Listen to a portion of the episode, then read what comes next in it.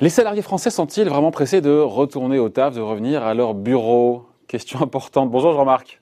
Bonjour David. Jean-Marc Vittori, éditorialiste aux échos. Vous êtes pressé, vous, de retourner euh, à la rédaction? Euh, Moi, je suis à la rédaction aujourd'hui, mais je n'y vais pas tous les jours. Bon. Sérieusement, pour vous, les salariés français, euh, ils ont du mal à revenir sur leur lieu de travail. Les managers ont du mal, on, va dire, à faire revenir les troupes. Et... Mais c'est pas un problème franco-français, ça alors c'est pas un problème franco-français, on le voit un petit peu partout. Euh, en France, on le voit dans beaucoup d'endroits. Moi, c'est ce qui m'a euh, poussé à, réfléchir un peu à cette question. On entend ça euh, dans des banques, on entend ça dans des bureaux euh, d'entreprises industrielles, on entend ça aussi dans des administrations.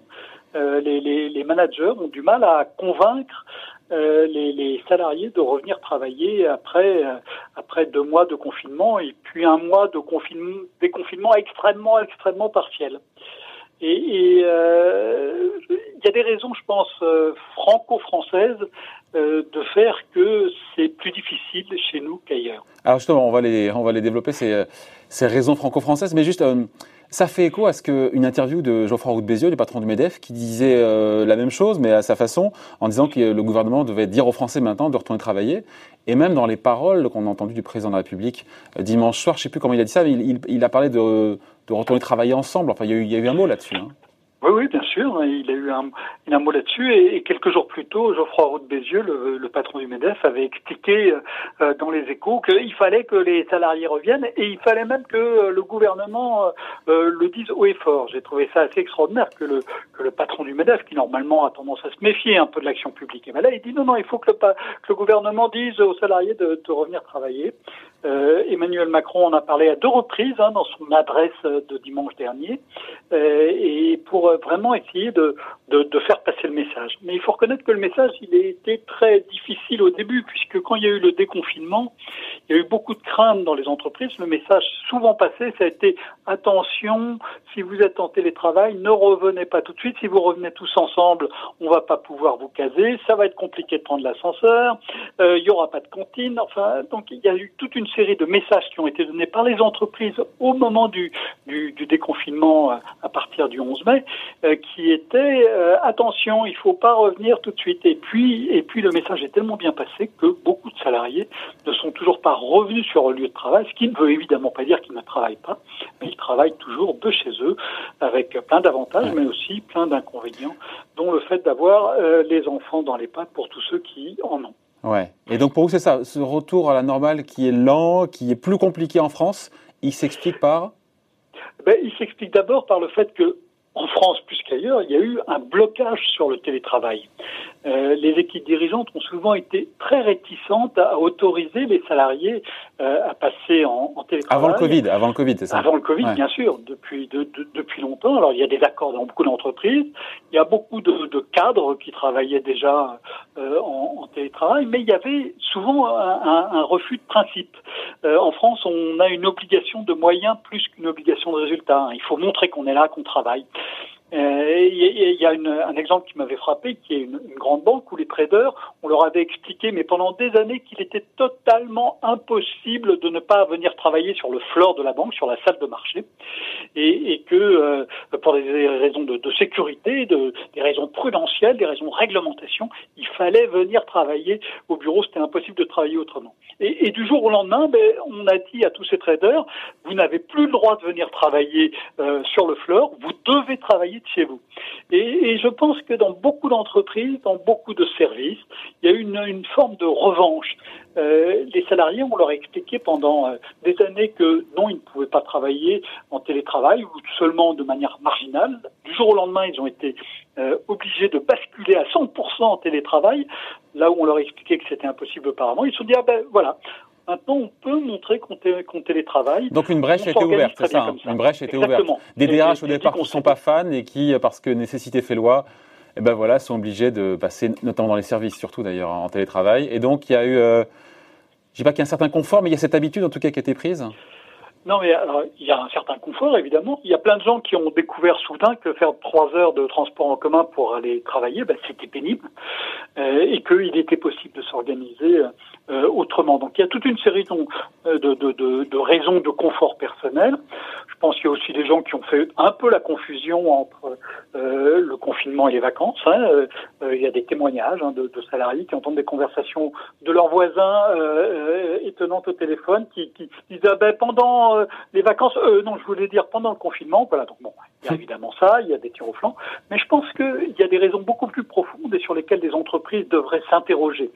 Euh, en France, euh, moins qu'ailleurs, les euh, entreprises accordent à leurs salariés, et ça rejoint ce que je disais tout à l'heure sur l'obligation de, de, de, de, moyens plus que de résultats, les entreprises refusent d'accorder aux salariés euh, beaucoup d'autonomie. Or, l'autonomie, c'est à la fois une condition de bien-être au travail, là il y a beaucoup d'études qui le montrent, mais c'est aussi une condition euh, d'efficacité.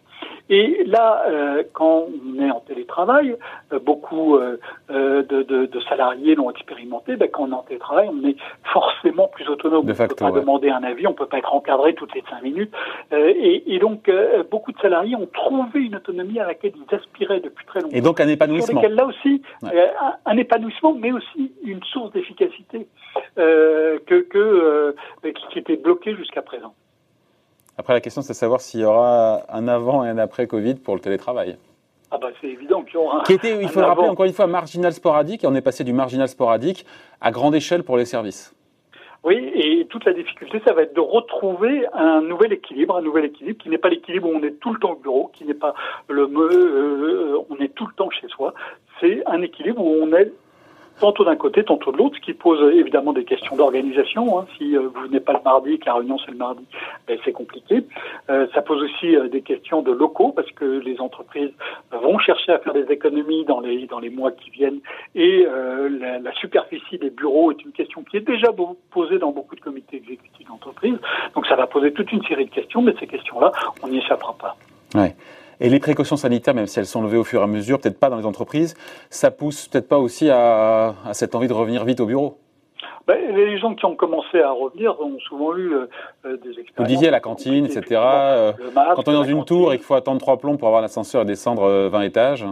Ah ben oui, à la Défense, il y a des tours qui font 50 étages, il y a des ascenseurs de 50 personnes, et, euh, maintenant, il n'y a plus que 4 personnes qui rentrent dedans. Donc évidemment, si tout le monde revient dans ces tours-là, il va y avoir des embouteillages absolument énormes au pied des tours, ce qui n'est pas sain sur le plan sanitaire. Enfin voilà, on, on a toute une série de casse-têtes comme ça, avec les normes sanitaires, et on le voit aussi évidemment dans un autre lieu euh, de travail et qui est important, qui est l'école, où euh, si on maintenait les normes sanitaires, il était totalement impossible de faire revenir l'ensemble des élèves qui doivent revenir, vous le savez, dès lundi. Hein qui doivent à revenir en principe dès lundi. Mais Condition sine qua non pour que tout le monde revienne au bureau aussi, hein, quelque part. Hein.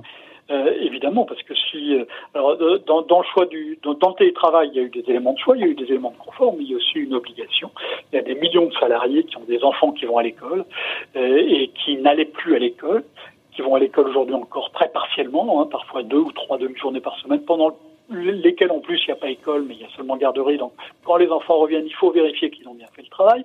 Euh, donc euh, il y avait aussi des contraintes euh, très fortes et, et, ça les salariés ne peuvent pas y échapper. Tout le monde n'a pas la chance d'avoir une grand-mère accueillante et disponible à 500 mètres de chez soi. Et donc il a fallu s'organiser euh, et, et de, de, cette manière en, en, télétravail et en s'occupant des, des, enfants, ce qui n'est pas optimal en matière d'efficacité du travail. Donc ça veut dire aussi que le télétravail peut être sans doute beaucoup plus efficace qu'il ne l'a été pendant ces trois mois. On l'a pas évoqué, on finit là-dessus, Jean-Marc. Euh, le climat, pas dans toutes les boîtes évidemment, mais peut-être climat tendu dans certaines boîtes, ça peut être un frein aussi pour euh, avoir donné envie aux salariés de revenir euh, au taf, au bureau ben, c'est sans doute euh, l'une des explications clés de ce qui s'est passé pendant euh, pendant ces, ces semaines. Hein.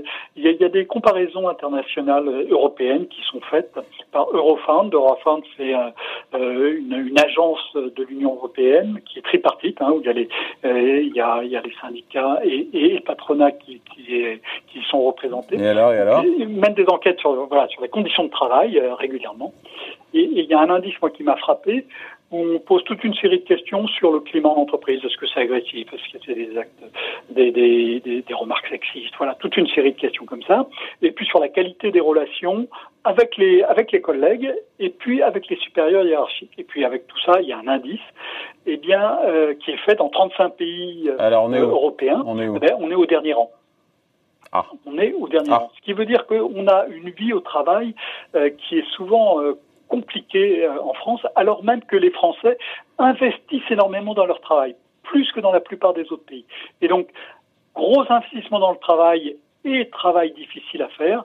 Euh, ce qui s'est passé depuis trois mois donnait peut-être à certains euh, une idée, une façon de résoudre ce problème qui était très épineux.